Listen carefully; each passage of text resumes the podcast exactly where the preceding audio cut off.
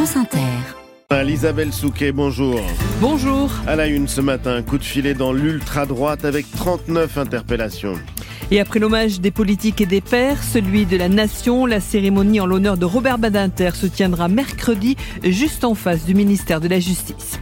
Après avoir soutenu les manifestants contre un projet d'autoroute près de Toulouse, Greta Thunberg est à Bordeaux aujourd'hui pour protester contre de futurs puits de pétrole. En rugby, le 15 de France relancé dans le tournoi Destination après une victoire poussive contre l'Écosse hier à Édimbourg. Et à 7h50, le metteur en scène et réalisateur Olivier Pi s'attaque à Molière. Il sort bientôt en salle un nouveau film, le Molière imaginaire. Il sera en studio avec nous 8h20. En cette journée internationale des femmes et filles de science, deux invités pour nous parler du manque de femmes dans ces disciplines, mais aussi des moyens d'y remédier. France Inter. Coup de filet dans les milieux d'ultra-droite. 39 activistes sont en garde à vue. Ils ont été interpellés à l'issue d'un rassemblement dans un cimetière parisien et entendus pour participation à un groupement en vue de commettre des dégradations. David Di Giacomo. C'est en sortant du cimetière de Charonne, dans le 20e arrondissement de la capitale, que ces 39 militants de l'ultra-droite sont interpellés, juste après avoir rendu hommage à Robert Brasillac, cet écrivain d'extrême droite condamné à mort à la libération pour avoir collaboré avec le régime nazi. Les policiers soupçonnent ce groupe d'avoir voulu commettre des violences.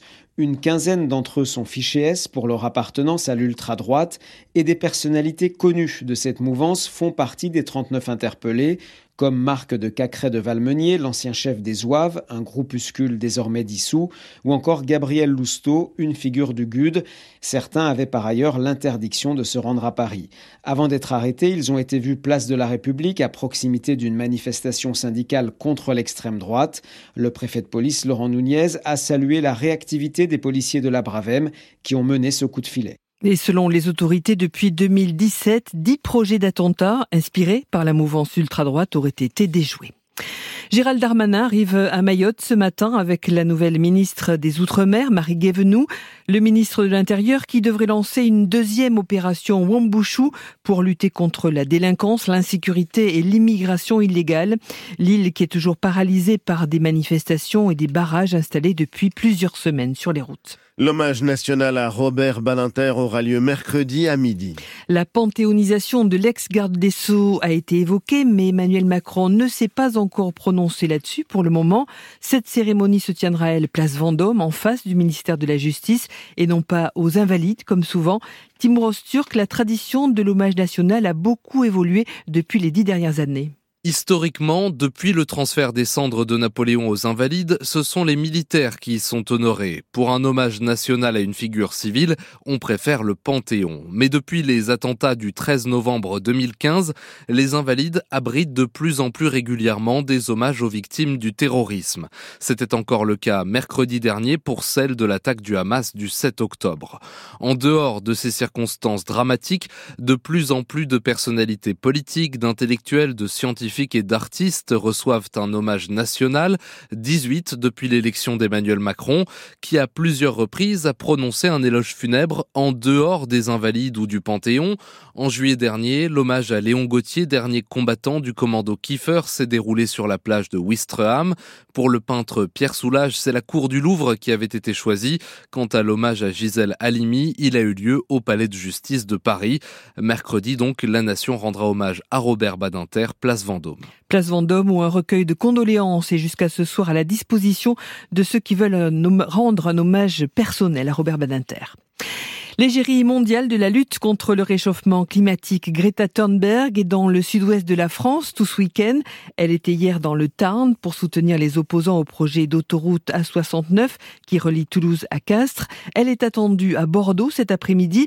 Une manifestation contre le projet de forage de huit nouveaux puits de pétrole annoncé dans la forêt de la Teste de Bûche près du bassin d'Arcachon. Le reportage de Valentin Dunat. Greta Thunberg ne parle pas beaucoup. Elle cache même son visage sous son kéfier palestinien. Elle parle peu car elle semble être gênée de voler la vedette aux acteurs locaux. Hier, l'activiste suédoise de 21 ans a simplement dit qu'elle était là pour soutenir les opposants contre ce projet d'autoroute qu'elle considère comme une folie.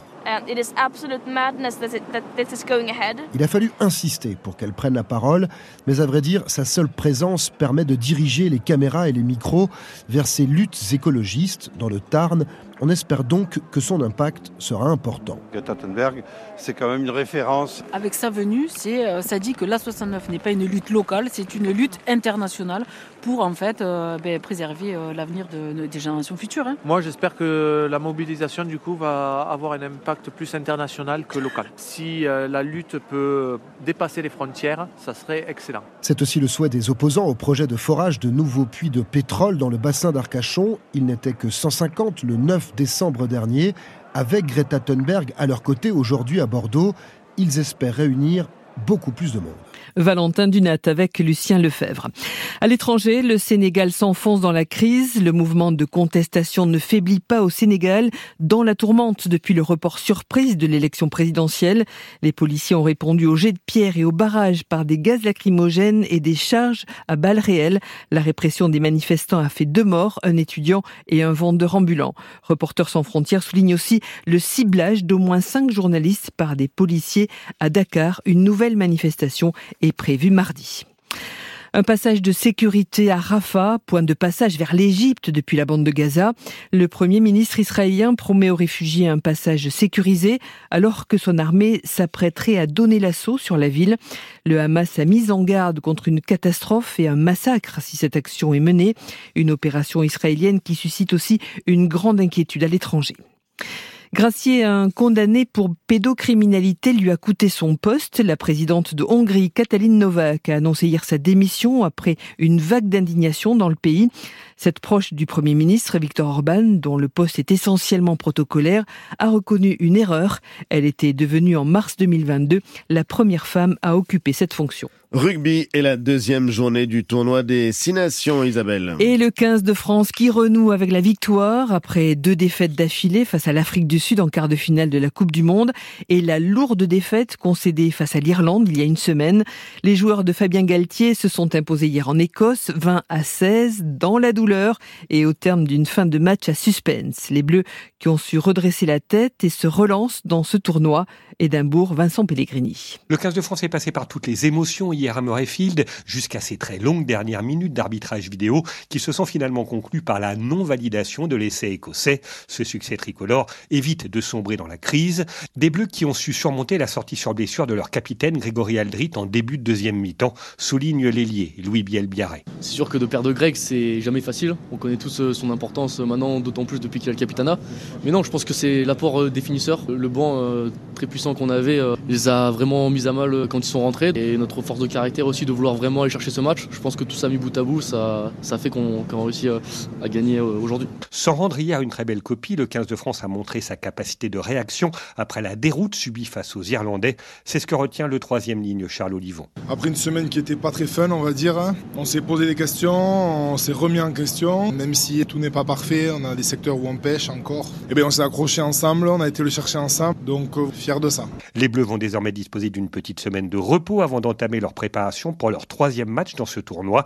Ce sera dans 15 jours à Lille face à l'Italie. Édimbourg, Vincent Pellegrini, France Inter. Et l'Italie qui affronte l'Irlande cet après-midi à Dublin. Hier, l'Angleterre avait battu le Pays de Galles 16 à 14. Et puis aux États-Unis, c'est la rencontre de tous les records, le Super Bowl américain. Il a rassemblé l'an dernier 115 millions de téléspectateurs. Et le suspense du jour, mm. c'est la présence de l'icône de la chanson Taylor Swift, la chanteuse qui viendrait applaudir son amoureux, la star des Kansas City Chiefs, Travis Kelsey, en finale face aux San Francisco 49ers la nuit prochaine, avec l'accent une présence qui affole la sphère complotiste qui soutient qu'elle est au centre d'un complot pour faire élire Joe Biden. Mais bravo pour l'accent, c'était le journal, journal d'Isabelle Souquet. À suivre le Zoom Baltamoul à La Réunion.